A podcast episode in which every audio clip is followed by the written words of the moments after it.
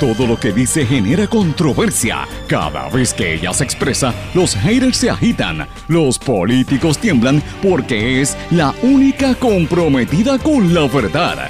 Periodista, bloguera, relacionista licenciada, analista de la noticia, escritora y le dicen la provocadora en las redes sociales. Y ahora comienza en blanco y negro con Sandra Rodríguez Coto.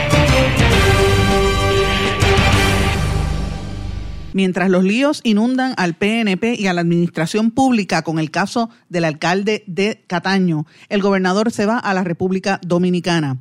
Bienvenidos a su programa en blanco y negro con Sandra para hoy jueves 2 de diciembre de 2021. Le saluda Sandra Rodríguez Coto. En medio de uno de los peores escándalos de corrupción en un gobierno que apenas lleva un año y que toca al menos a cinco alcaldes y asesores del PNP, el gobernador Pierluisi parte hoy a la República Dominicana y va a ser recibido precisamente en este momento por el presidente Luis Abinader para firmar una declaración conjunta. Hablarán del antipulpo y los siete operativos de anticorrupción y lavado de dinero que lleva el gobierno dominicano y que involucran a empresarios con negocios en Puerto Rico. Esa es la pregunta. Exalcalde de Cataño y dos más se declararon culpables en el foro federal por conspiración y kickbacks. El Cano Delgado firmó un acuerdo con el FBI que empezó a indagar por su estilo de vida lujoso con la colección de relojes Rolex, zapatos Ferragamo, vestidos de diseñadores de modas para la esposa y pago de cirugías estéticas. Lo dijimos aquí ayer y se confirmó. ACES le dio un contrato de 40 millones de dólares a Barca Health, empresa impulsada por el contribuyente político Borshow. Departamento de Justicia recomienda designar otro FEI contra el exalcalde de Santa Isabel, Enrique Quique Questel, a quien se le imputa un nombramiento ilegal en la dirección de la Oficina de Finanzas del municipio. Y siguen votando dinero. El gobierno paga casi 10 millones de dólares en tiempo extra a las escoltas de los exgobernadores y funcionarios públicos.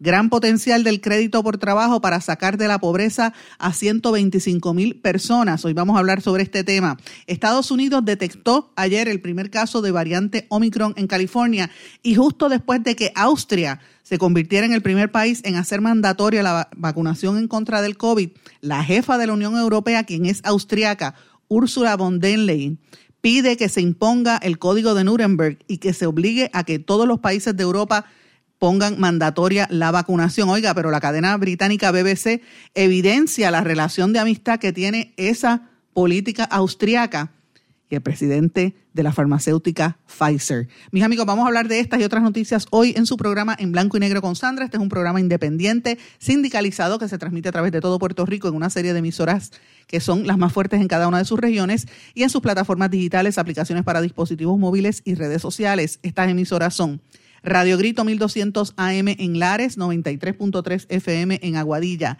X61 que es el 610 AM y el 94.3 FM, Patillas, Guayama y toda la zona del sureste y este del país. WLRP 1460 AM Radio Raíces, La Voz del Pepino en San Sebastián y a través de la poderosa cadena WIAC que la componen, WIAC 930 AM Cabo Rojo Mayagüez, WISA WISA 1390 AM en Isabela y WIAC 740 AM en la zona metropolitana. Vamos de lleno con los temas para el día de hoy. En blanco y negro con Sandra Rodríguez Coto.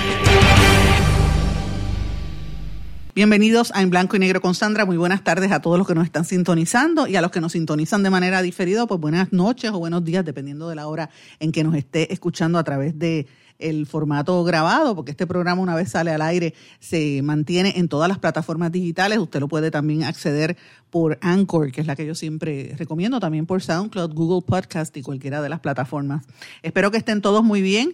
Hoy es jueves eh, 2 de diciembre y estamos ya empezando un mes que eh, pensábamos que iba a ser un mes tranquilo y un mes bueno, pero miren, la, el, FBI se tiró a la calle, los acuerdos de corrupción están haciendo la orden del día y todavía falta una serie de arrestos que se vislumbra. Así que el gobierno eh, nos, madrugó, el FBI nos madrugó hace dos días, estamos en esta en esta vorágine de noticias importantes que están ocurriendo que vinculan al escandaloso esquema de corrupción que tenía montado el alcalde de Cataño el renunciante alcalde de Cataño. Así que tenemos muchos temas que vamos a hablar de esto, señores. Vamos a hablar también de lo que está ocurriendo con la variante del Omicron, de la nueva variante del COVID COVID-19 y lo que está pasando en Europa, donde ya quieren obligar a que sea mandatoria la vacuna. Vamos a hablar en detalle porque hay unos unos cuestionamientos muy serios en torno a esto, pero en medio de todo lo que está ocurriendo a nivel de la, ¿verdad? de la pandemia del coronavirus y de lo que está ocurriendo aquí con la pandemia esta de la corrupción que no acaba de pasar la página.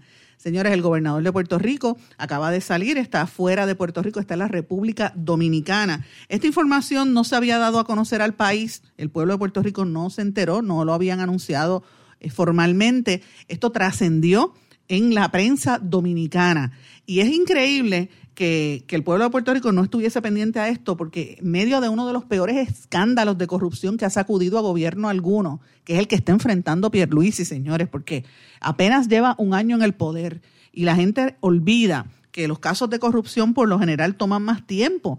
Al Partido Nuevo Progresista, cuando estaba, digamos, de los últimos 20 años para acá, desde que estaba Pedro Rosselló, no fue el primer año que empezaron los casos de corrupción a trascender públicamente. Fue ya casi para el segundo cuatrienio de Rosselló, finales del primer cuatrienio.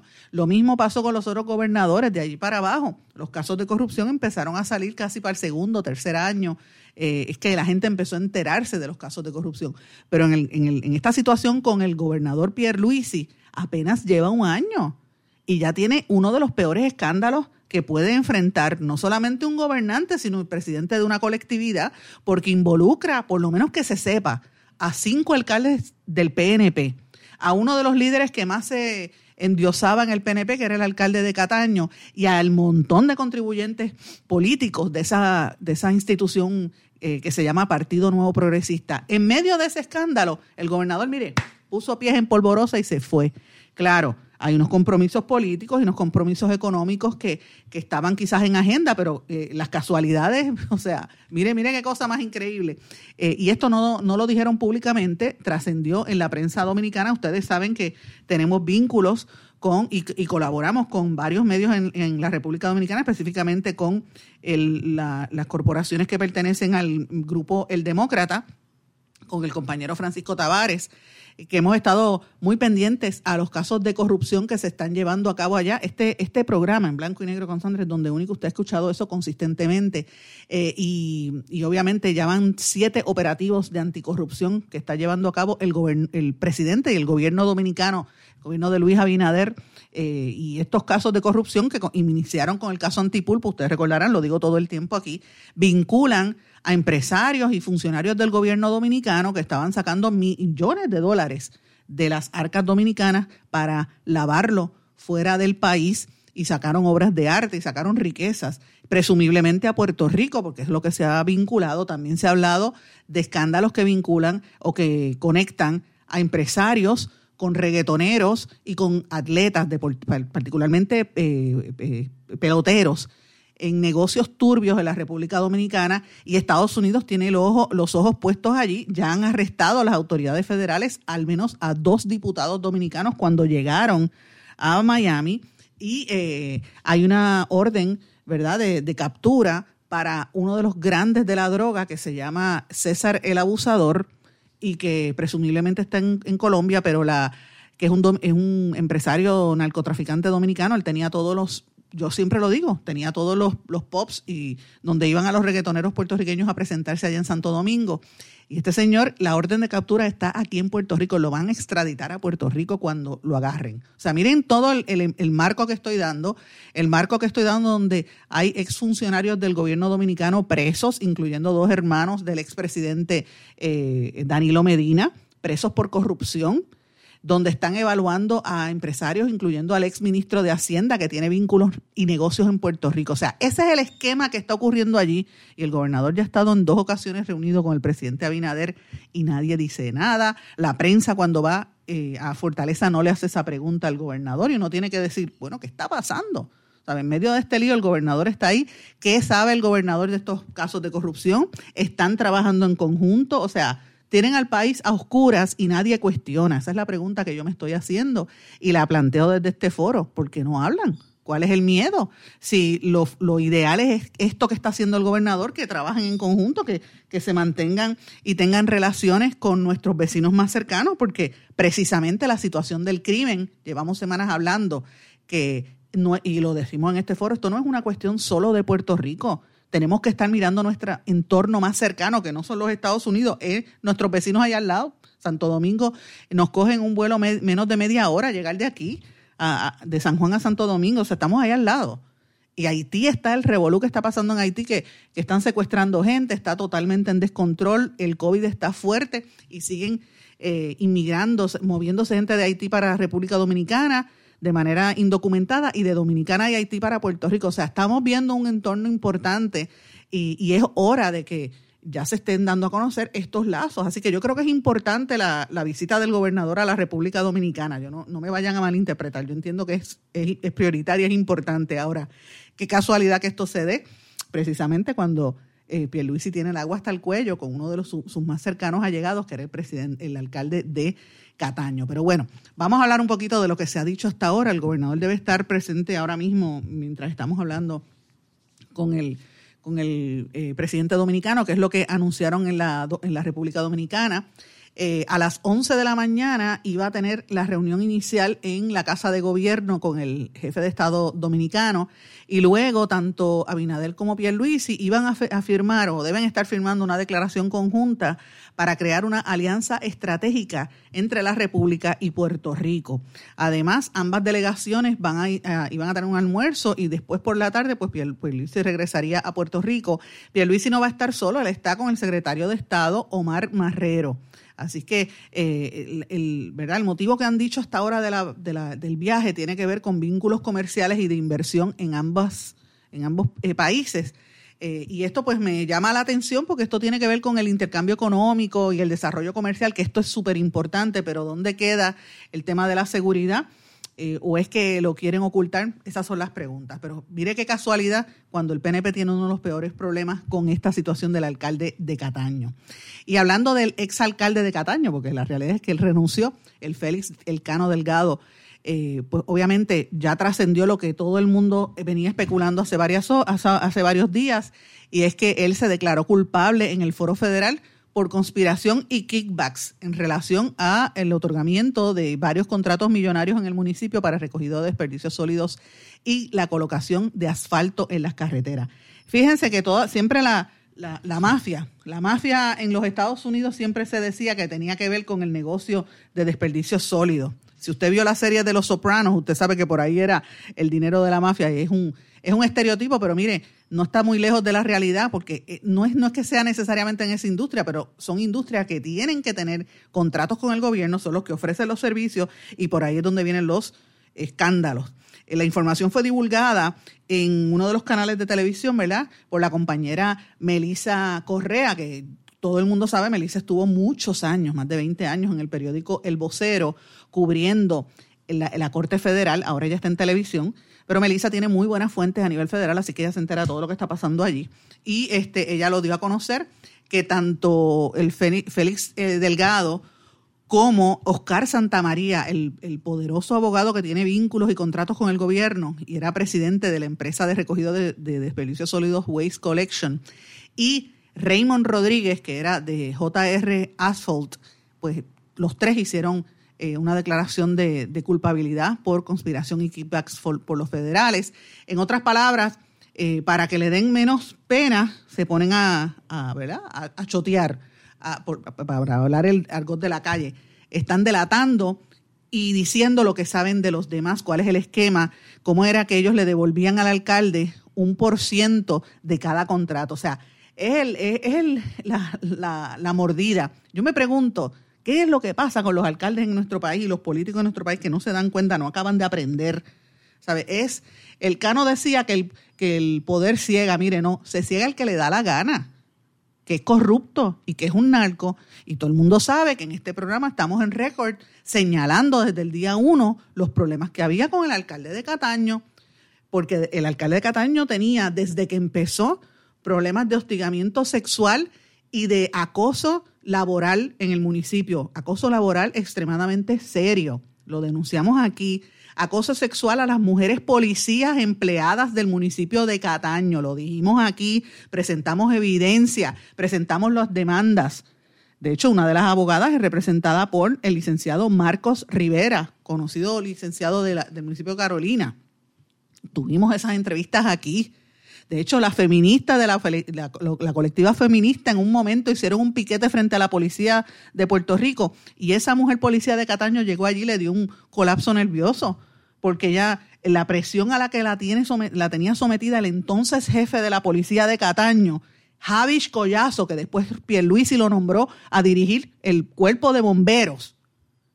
Recordemos esto, señores, en blanco y negro con Sandra está en récord las cosas las decimos aquí primero y después, dos y tres meses después que explotan en otros lugares.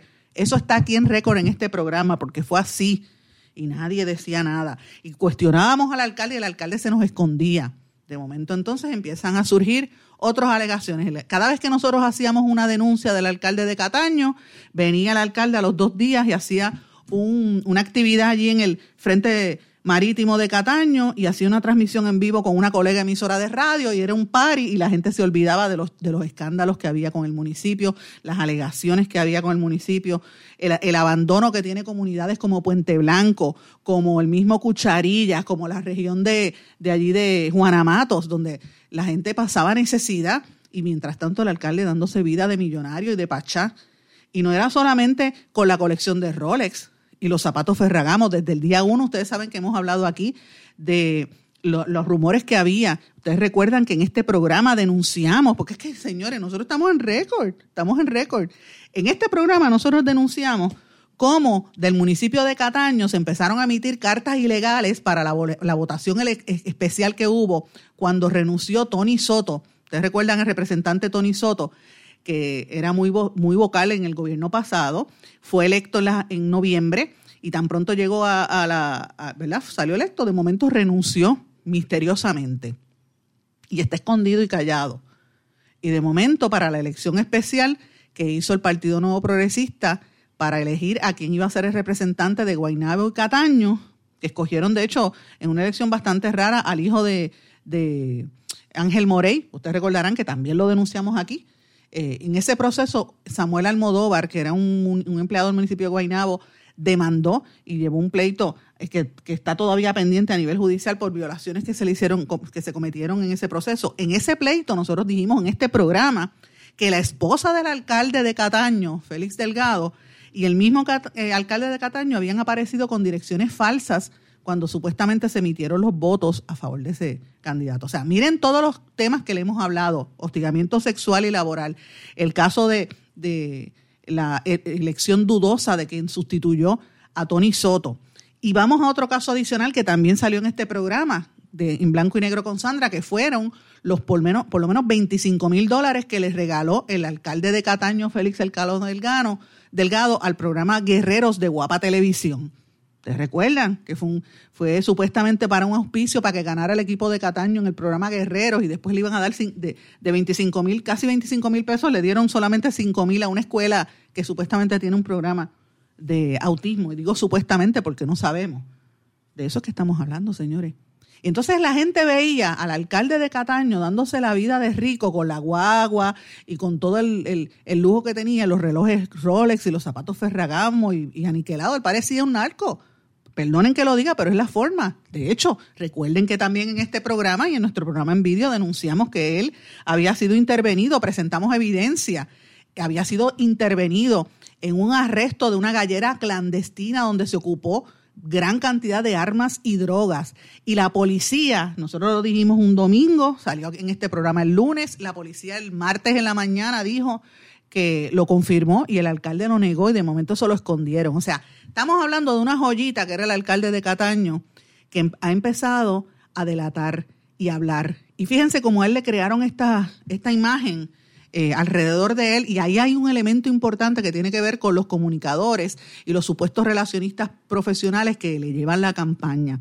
Eh, y yo, ¿verdad? Reconozco que hay gente muy seria y muy capaz en, en diferentes áreas del gobierno que trabajen bien, pero eh, fíjense cómo fabrican imágenes de gente que no tiene la, ni los recursos emocionales ni los recursos morales para tener esas posiciones, mientras en el pueblo de Cataño la gente pasándola mal, cuando hay un, acto delictivo no consiguen policías que los atiendan, con las sobre todo las barriadas, la misma urbanización Cataño fastidiada y el alcalde dándose buena vida. Entonces el dinero se lleva. Y el chisme ahora es qué pasó y a quién él va a chotear en este proceso. Eso es lo que hay, ¿verdad? Que estaba alambrado, que si no estaba alambrado. Miren, estoy dando todo este esquema porque cuando ocurre una situación así, nosotros tenemos que recordar que hay un contexto anterior, porque eso no se creó en la nada. ¿Dónde estaba el liderato del Partido Nuevo Progresista cuestionando todas estas cosas que se señalaron, en, e, por lo menos en este espacio, en blanco y negro, estamos en récord?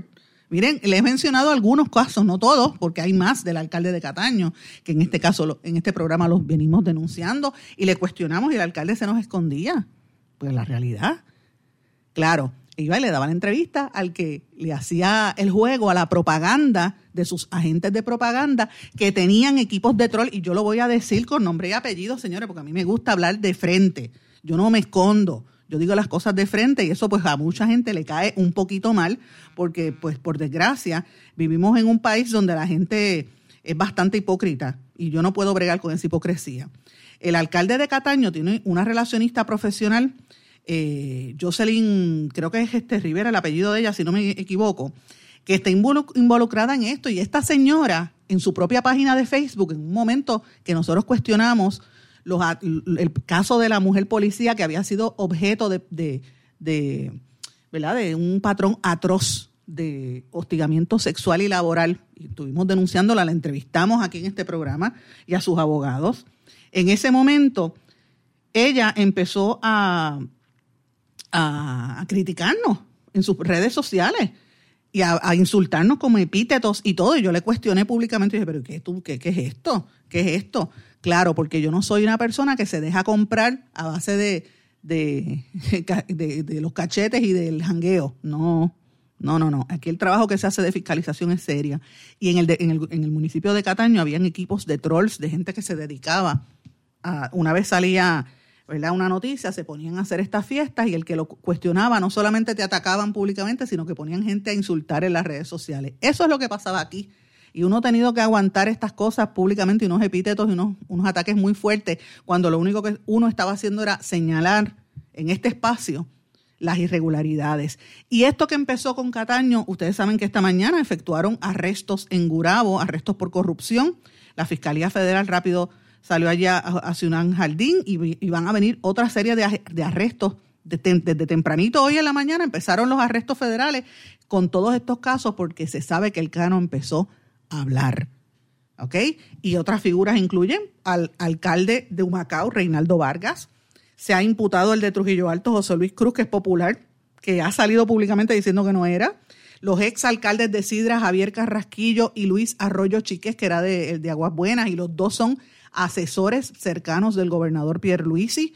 Y el de Naguabo, Noé Marcano, que supuestamente el Cano se, se pegó un micrófono y los grabó. ¿Sabe? Es evidente que él firmó un acuerdo con el FBI para que le den una sentencia menor. Estamos hablando de contratos y de mucho dinero. Este, obviamente la empresa Waste Collection que cambió la gerencia, la, empresa de recogido de, y disposición de desperdicios sólidos, no es el único contrato que tiene con Cataño, no, es el único. Tiene 17 contratos con municipios y agencias y cuatro con agencias de gobierno, contratos por casi 117 millones de dólares, un poco más de eso.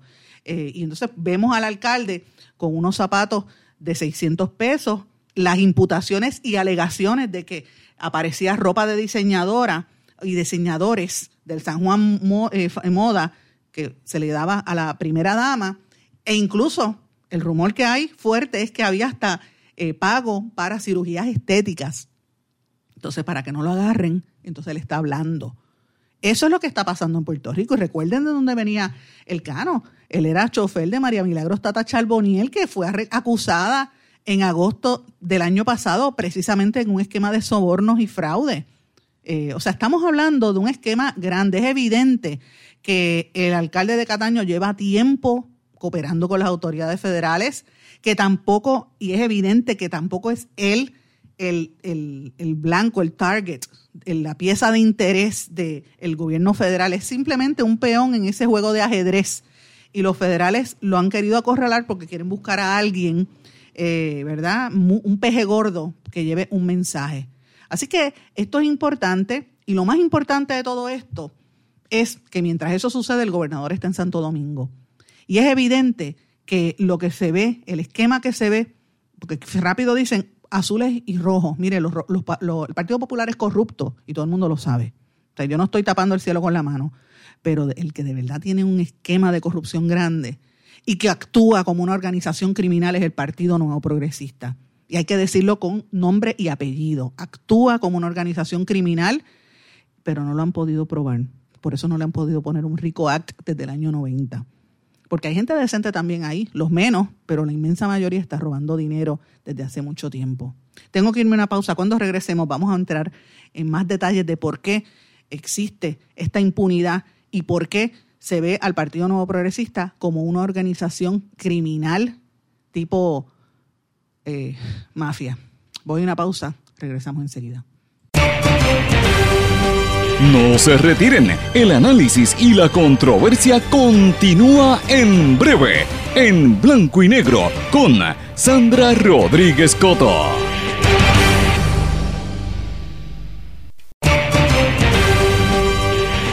Y ya regresamos con el programa de la verdad, en blanco y negro, con Sandra Rodríguez Coto.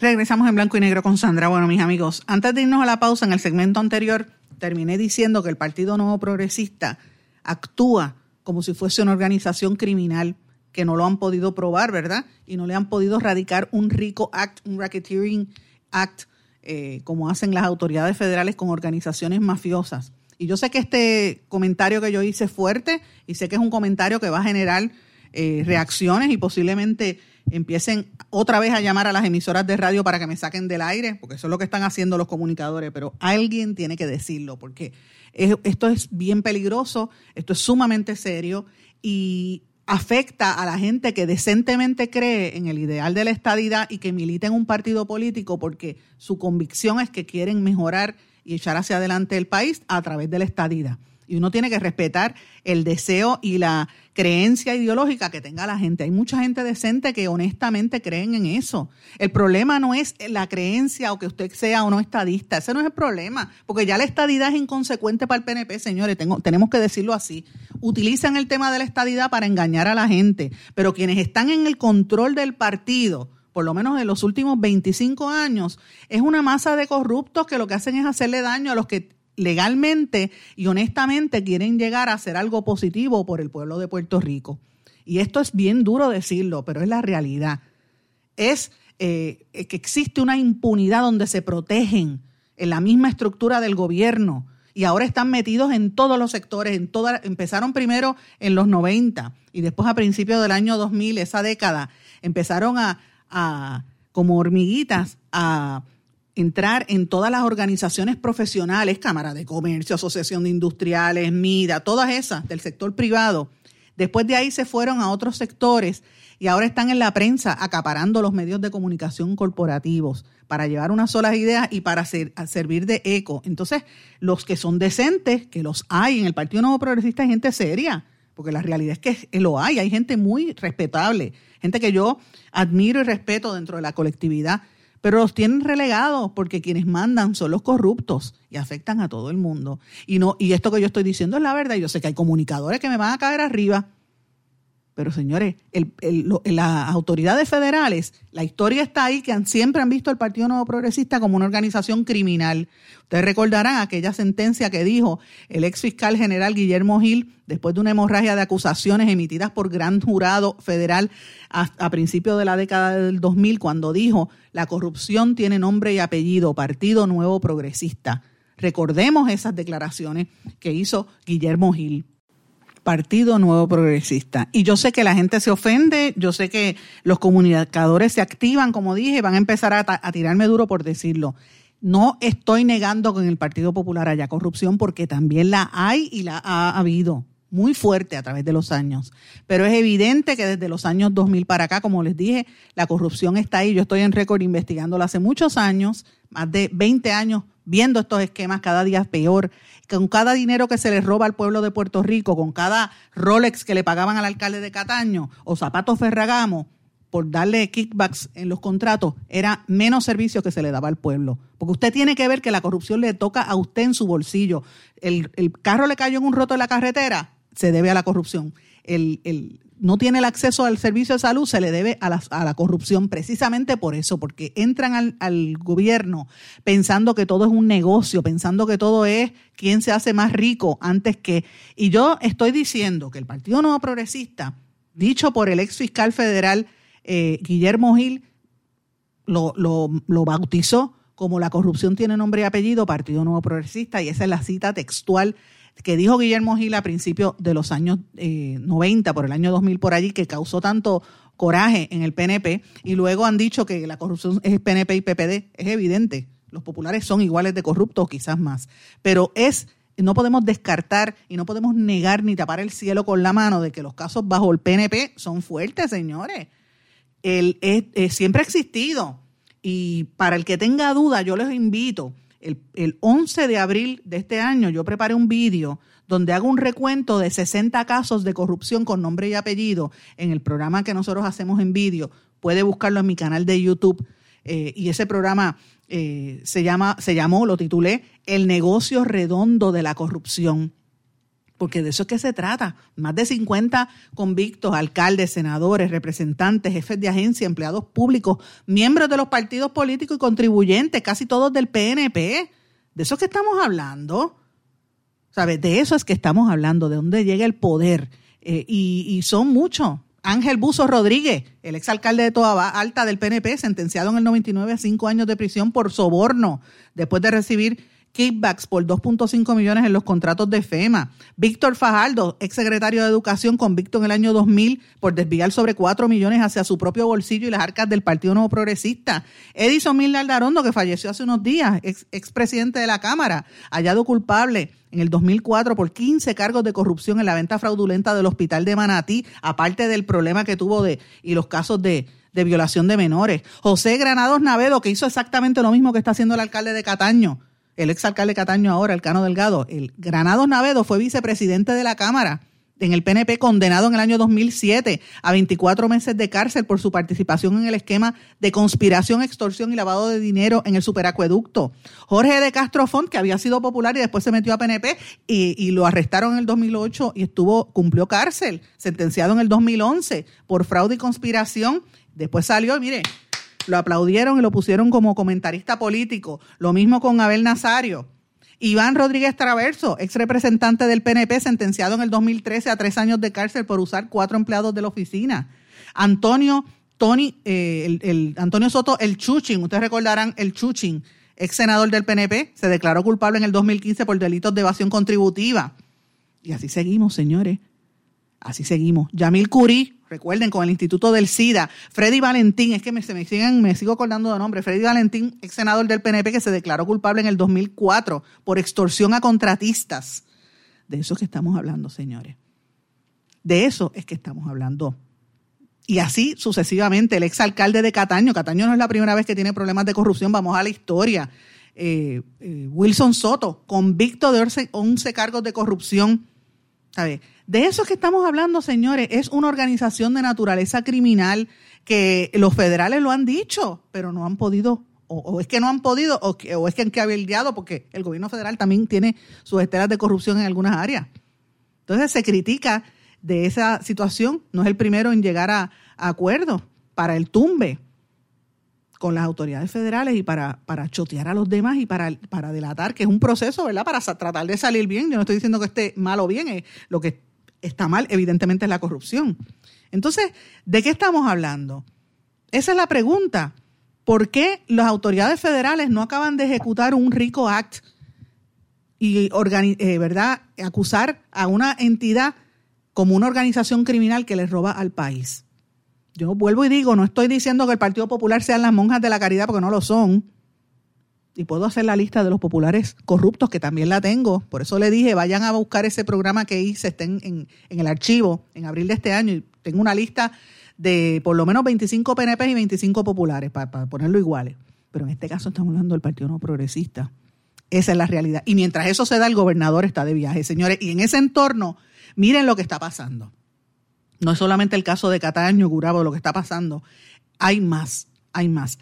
Ayer nosotros dijimos en este programa, lo adelantamos y de hecho les dije que, que, se lo dije, que conversé con el amigo Miguel Díaz Román, el periodista Miguel Díaz Román, quien lo corroboró también. ACES, la Administración de Seguros de Salud, seleccionó a Abarca Health como administrador de los beneficios de farmacia eh, y que va a estar haciendo, está, estar a cargo de los reembolsos. Es un contrato de sobre 40 millones de dólares anuales para administrar el plan de salud vital de los 1.5 millones de puertorriqueños pobres que manejan ese plan.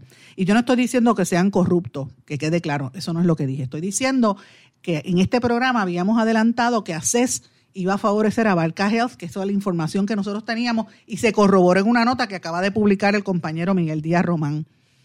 Eso pasó la semana pasada, el viernes, fue el, fue el evento, yo me enteré ayer, lo dije en este programa, lo corroboré con mis fuentes y, es la realidad, y lo confirmó el director ejecutivo de ACES, que fue a Barca. Pero miren qué casualidad, la empresa es presidida por Jason Borshow, hijo del empresario John Borshow, el de la Foundation for Puerto Rico, uno de los miembros del comité de campaña y del grupo de Ricardo Rosselló, de los que todavía están disputándose el poder entre el bando de Rosselló y el bando de Pierluisi y otros bandos que hay al interior del Partido Nuevo Progresista. Porque ese contrato, lo dije ayer y lo repito hoy, habían tres bandos eh, de tres sectores, había una empresa representada por Andrés Guillemar, otra empresa representada por otro grupo dentro del PNP, presumiblemente eh, encabezado por el cabildero de Maconel Valdés, y este tercer grupo que se llevó el, contrato y que supuestamente quien impulsó que se lo llevara fue uno de los miembros de la Junta de ACES, Domingo Emanueli.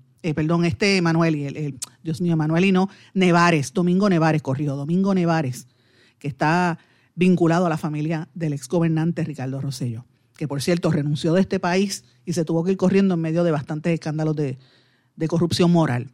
Volvemos al tema de la corrupción y fíjense lo que les estoy diciendo. O sea, esta noticia la dijimos ayer aquí y se confirmó en el día de hoy. Y miren esto otro. Departamento de Justicia recomendó un, nuevo FEI contra el exalcalde PNP de Santa Isabel, Enrique Quique Questel, en esta ocasión por infringir varias disposiciones del Código Penal eh, al nombrar de manera interina a la directora de finanzas sin que ésta cumpliera el requisito de tener un bachillerato y no estaba cumpliendo con unos reglamentos mientras él era alcalde eh, en, Santa Isabel. Y esto tiene que ver también en un proceso donde a él han estado indagándolo por un terreno del municipio que él eh, alegaban que era para acceso a los, a los pescadores y él dice que era un terreno privado y montó un negocio que lo dirigió su hija. Volvemos, alcalde del PNP, Enrique Quique Questel. Entonces miren esto otro. El gobierno de Puerto Rico ha pagado 9.6 millones de dólares en tiempo extra, overtime, a las escoltas de los exgobernadores y funcionarios del país. O sea, usted policía que me está escuchando, usted me está escuchando ahora mismo, policía, quizás, eh, porque sé que hay unos cuantos que me escuchan y me mandan mensajes. Mire, usted está luchando porque cuando se retire posiblemente se quede con 400 pesos o quizás 300 para poder sobrevivir.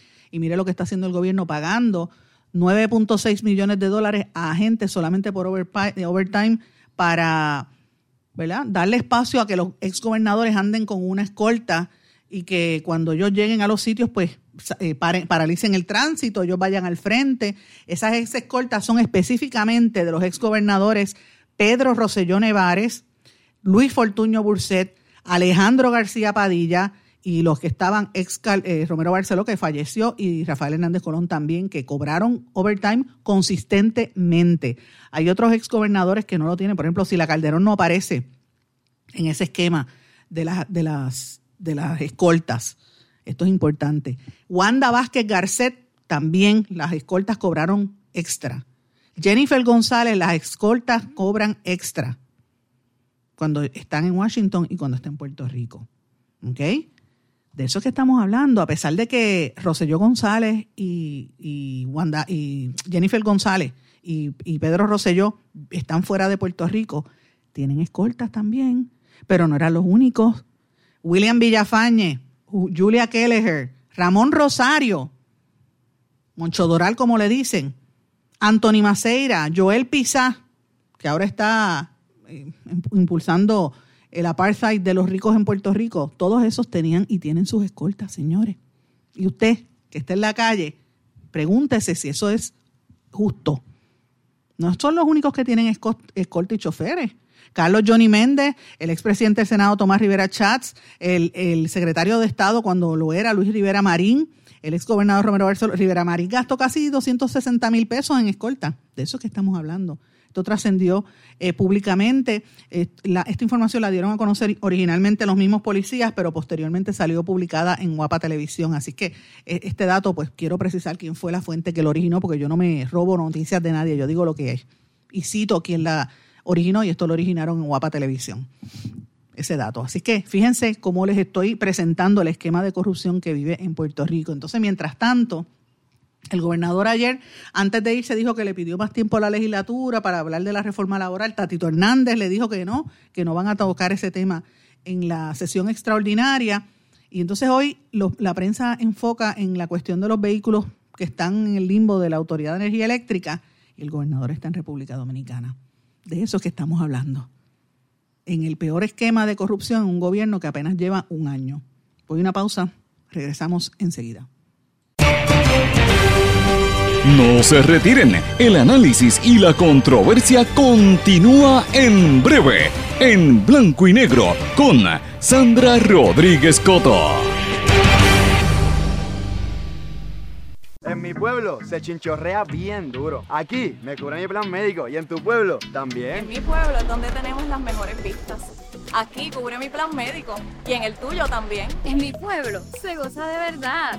Aquí me cubre mi plan y en tu pueblo también. Plan de salud Menonita en todo Puerto Rico. El plan médico que te cubre con una extensa red de médicos, especialistas y laboratorios. Además, te cubre en el hospital de tu preferencia en cualquier lugar de Puerto Rico. Plan de salud Menonita.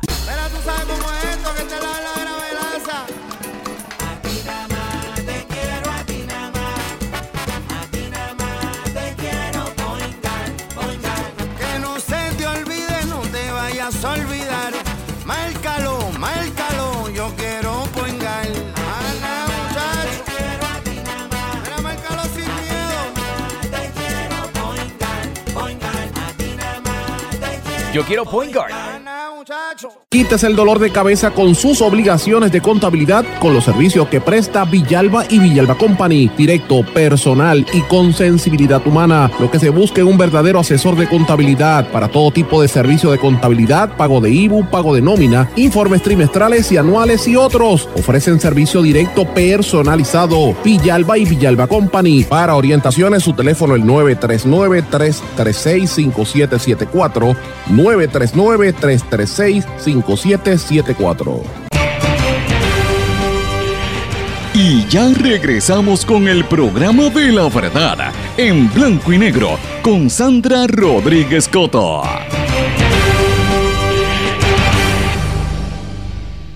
Regresamos a esta parte final de En Blanco y Negro con Sandra. Bueno, tengo varios temas que quería plantearles antes de terminar el programa.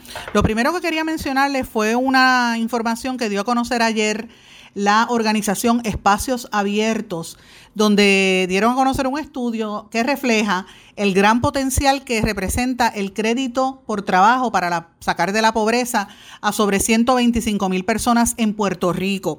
Me pareció importante de compartir esto. Esto lo dio a conocer el economista Daniel Santamaría, analista senior de política pública de espacios abiertos, que estimó que cerca de 125 mil personas o por lo menos 54 mil 920 familias contribuyentes podrían cruzar el umbral de la pobreza en Puerto Rico si incorporan los parámetros del nuevo crédito por trabajo, el Earned Income Tax Credit, en el análisis de sus planillas contributivas. Así que me parece que esto es súper importante. Eh, esto dice que ayudaría a las personas a tener mejores y aumentar sus niveles de seguridad económica eh, y a salir de la pobreza. Esto afecta o eh, impacta más directamente a los cuentas propistas, a las personas que trabajan por cuenta propia. Esto es parte de los estudios que realiza Espacios Abiertos. Espacios Abiertos es una organización que como por ejemplo el Centro de Periodismo Investigativo, el, el, Observatorio de Equidad de Género, Kilómetro Cero, ese tipo de organizaciones cívicas que vienen de la sociedad civil, que están fiscalizando gestiones del gobierno, específicamente del gobierno, y que a la misma vez hacen estudios o, presentan información que es valiosa, que el mismo gobierno no da a conocer.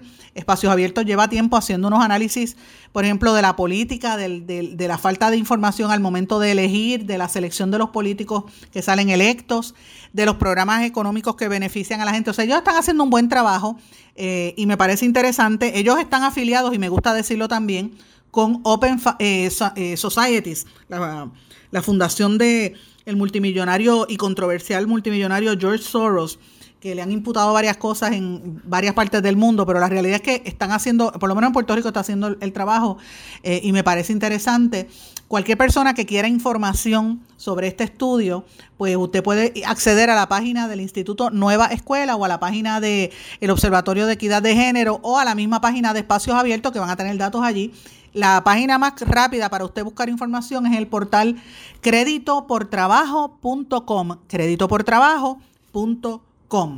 Pero bueno, varios temas adicionales que quiero trabajar antes de terminar el programa de hoy. El primero es que eh, y es el tema de la criminalidad que sigue mm, manteniéndome bien preocupada, bien consternada con lo que estamos viendo.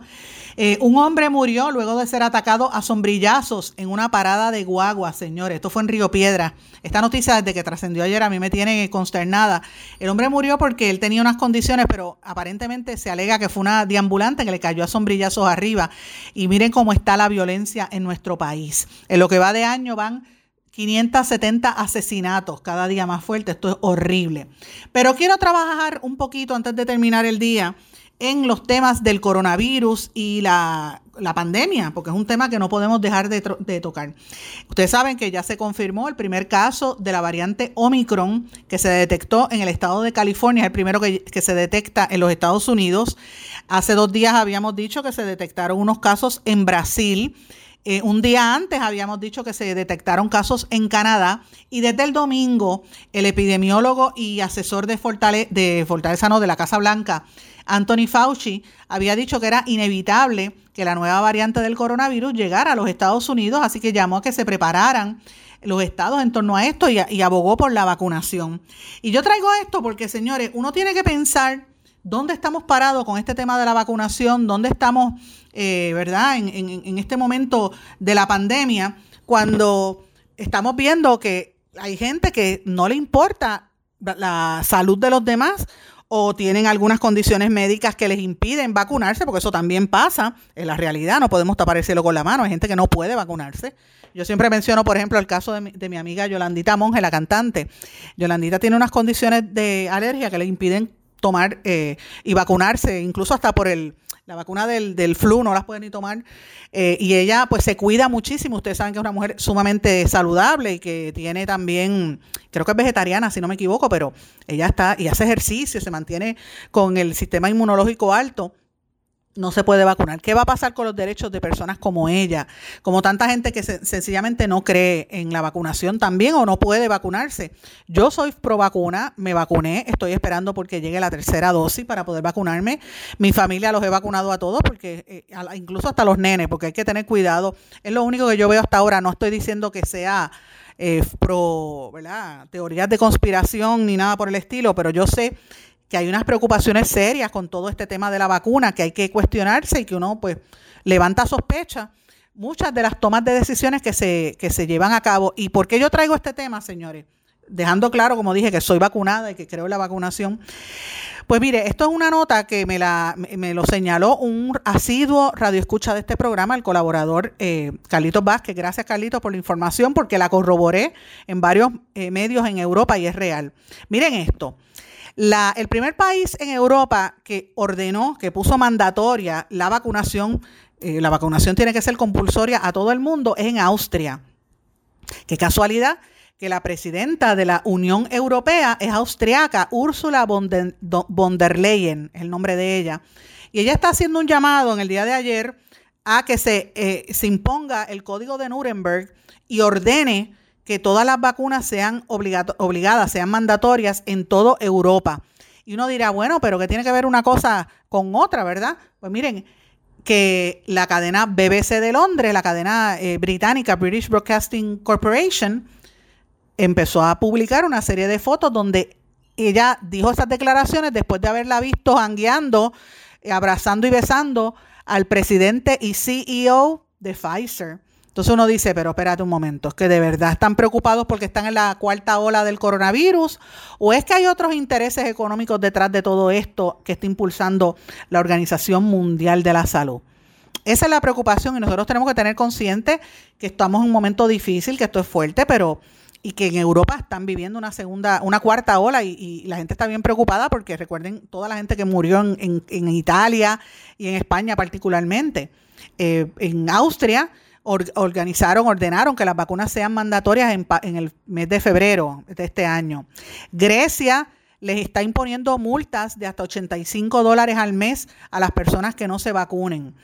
Eh, en Alemania, donde la ola está terrible, busque las noticias para que usted vea, en Alemania están el nuevo eh, político, ¿verdad? El nuevo chancellor está diciendo que va a, promover que sea obligatoria la vacunación y por lo menos ya hay algunos países de Europa donde dicen que la vacunación tiene que ser obligatoria para todos los que quieran entrar a trabajar. Así que yo traigo este esto porque vuelvo y digo, no no es que sea antivacuna, yo no soy de estos que están pregonando eh, las teorías de conspiración, pero uno tiene que pensar cuando ve a la presidenta de la Unión Europea dándose prácticamente lengua y perdone la vulgaridad con el presidente de, y CEO de Pfizer, la farmacéutica que tiene una de las principales vacunas del mundo. Entonces uno dice, wow, eh, estas son cosas que nos tienen que poner a pensar a todos, porque aquí no hay casualidades y los intereses y la corrupción se dan en todas partes.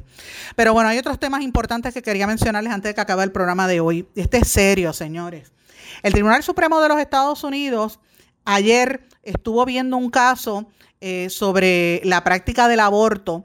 Eh, obviamente no, no tomaron una decisión, pero dio una insinuación de que podría imponer unos nuevos límites al derecho al aborto en la nación americana. Esto es importante, ¿verdad? No, no es que el Tribunal Supremo dijo que va a derogar Roe versus Wade, esa Roe versus Wade es la práctica que legalizó el aborto en el año 1973.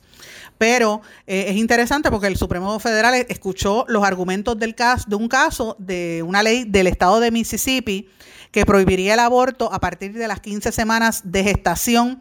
Eh, y esto pues obviamente no se va a tomar la decisión ahora. Creen que la decisión va a ser en junio del año que viene. Pero yo los estoy diciendo hoy porque estamos en diciembre y esto anticipa que vamos a estar oyendo sobre el aborto muy fuertemente en los próximos seis meses. Así que lo planteo porque este es un tema grande. Y yo el otro día recuerdo que yo había leído recientemente un artículo donde entrevistan a la niña, a la mujer que, no fue abortada, que fue la que dio paso a la creación de la ley Roe versus Wade. Interesante por demás. Eh, es una, una, vida bastante dramática de esta, de esta señora que ella era una víctima inocente, ya no sabía que su mamá fue la que hizo el caso Roe versus Wade. Pero bueno, señores, otras noticias. Esto trascendió ayer también en la cadena ABC. Hoy sale la entrevista, pero ayer dieron el adelanto eh, de George Stephanopoulos que había sido asesor de Clinton y ahora es este comentarista político en ABC. Ustedes saben que los meten de la política en los medios. Pues él entrevistó al actor Alec Baldwin, que dijo que él no fue quien aló el gatillo que mató a la, a la productora, a la cinefotógrafa Hailana Hodgkins en la película recientemente. Ustedes recordarán que en, el set de, la, de una película que estaba filmando Alec Baldwin se disparó un arma y murió una de las asistentes de producción y pues la situación es todavía está bajo investigación. Eh, me parece interesante, hay que ver esa entrevista hoy en la tarde. Señores, termino el programa con una nota curiosa eh, y esto es una tienda en Venezuela. Oigan esto, hablan tanto de la crisis de Venezuela y de Maduro y todo lo que está pasando allí. hay unas filas como parecidas al Viernes Negro aquí en Puerto Rico, cuando abrían una tienda que la gente se paraba afuera a esperar y esperar y esperar, y la gente dice, pero ¿qué está pasando con esto? Es que se acabó la crisis económica en, Venezuela, que la gente tiene chavos para ir a comprar, ¿qué, qué, qué está pasando allí? Entonces cuando van y le preguntan a la gente qué venden allí, no sé. Van a la tienda y nadie sabe qué es lo que venden en la tienda. Miren, la tienda se llama Amazon Depot y los, los, los venezolanos están dispuestos a pasar hasta 3 y 4 horas en fila bajo el sol solamente para empezar y entrar a la tienda. ¿Por qué? ¿Qué es lo llamativo que tiene la tienda? Pues que nadie sabe qué es lo que vende. La tienda es un concepto de, de el título de la tienda es Lo quieres, encuéntralo, ¿verdad? La tienda Amazon Depot, que son productos que se quedaron de Amazon y los tienen en las mismas cajas de, de Amazon en, en Estiva. Y cuando tú entras, tú tienes que empezar a buscar las cajas a ver qué encuentras allí. Y a lo mejor abriste la caja y encontraste algo que quieres o algo que no quieres. Por eso te dicen, lo quieres, encuéntralo. Pues tú empiezas a buscar cajas y te lo llevas si tienes los chavos. Y ahí, eh, por ejemplo, hay una persona que dijo que, se consiguió unos maones de marca que le salieron en 15 dólares cada uno cuando eh, el precio regular eran casi 100 dólares la marca bien cara eh, y otras cosas, ¿verdad? Y hay de todo, juguetes para bebés, comida para mascotas, luces de Navidad, trajes de baño, pantalones, blusas, o sea, todo lo que se vende por Amazon que se queda, que no logran, eh, no lo compran o lo devuelven, eso que se quedaba en los almacenes, pues lo están vendiendo en esa tienda. Así es que me pareció interesante y la gente haciendo filas de dos y tres horas para poder comprar allí. Increíble por demás. Señores, me tengo que ir, no tengo tiempo para más. No sin antes le doy las gracias a todos ustedes por su sintonía, por su apoyo y nos volvemos a encontrar aquí en blanco y negro con Sandra. Como siempre le digo, me puede escribir a través de todas las redes sociales o del correo electrónico en blanco y negro con Sandra. Que pasen todos, muy buenas tardes, será hasta mañana. ¿Se quedó con ganas de más? Busque a Sandra Rodríguez Coto en las redes sociales o acceda a en blanco y negro.blogspot.com porque a la hora de decir la verdad solo hay una persona en la cual se puede confiar. Sandra Rodríguez Coto en blanco y negro.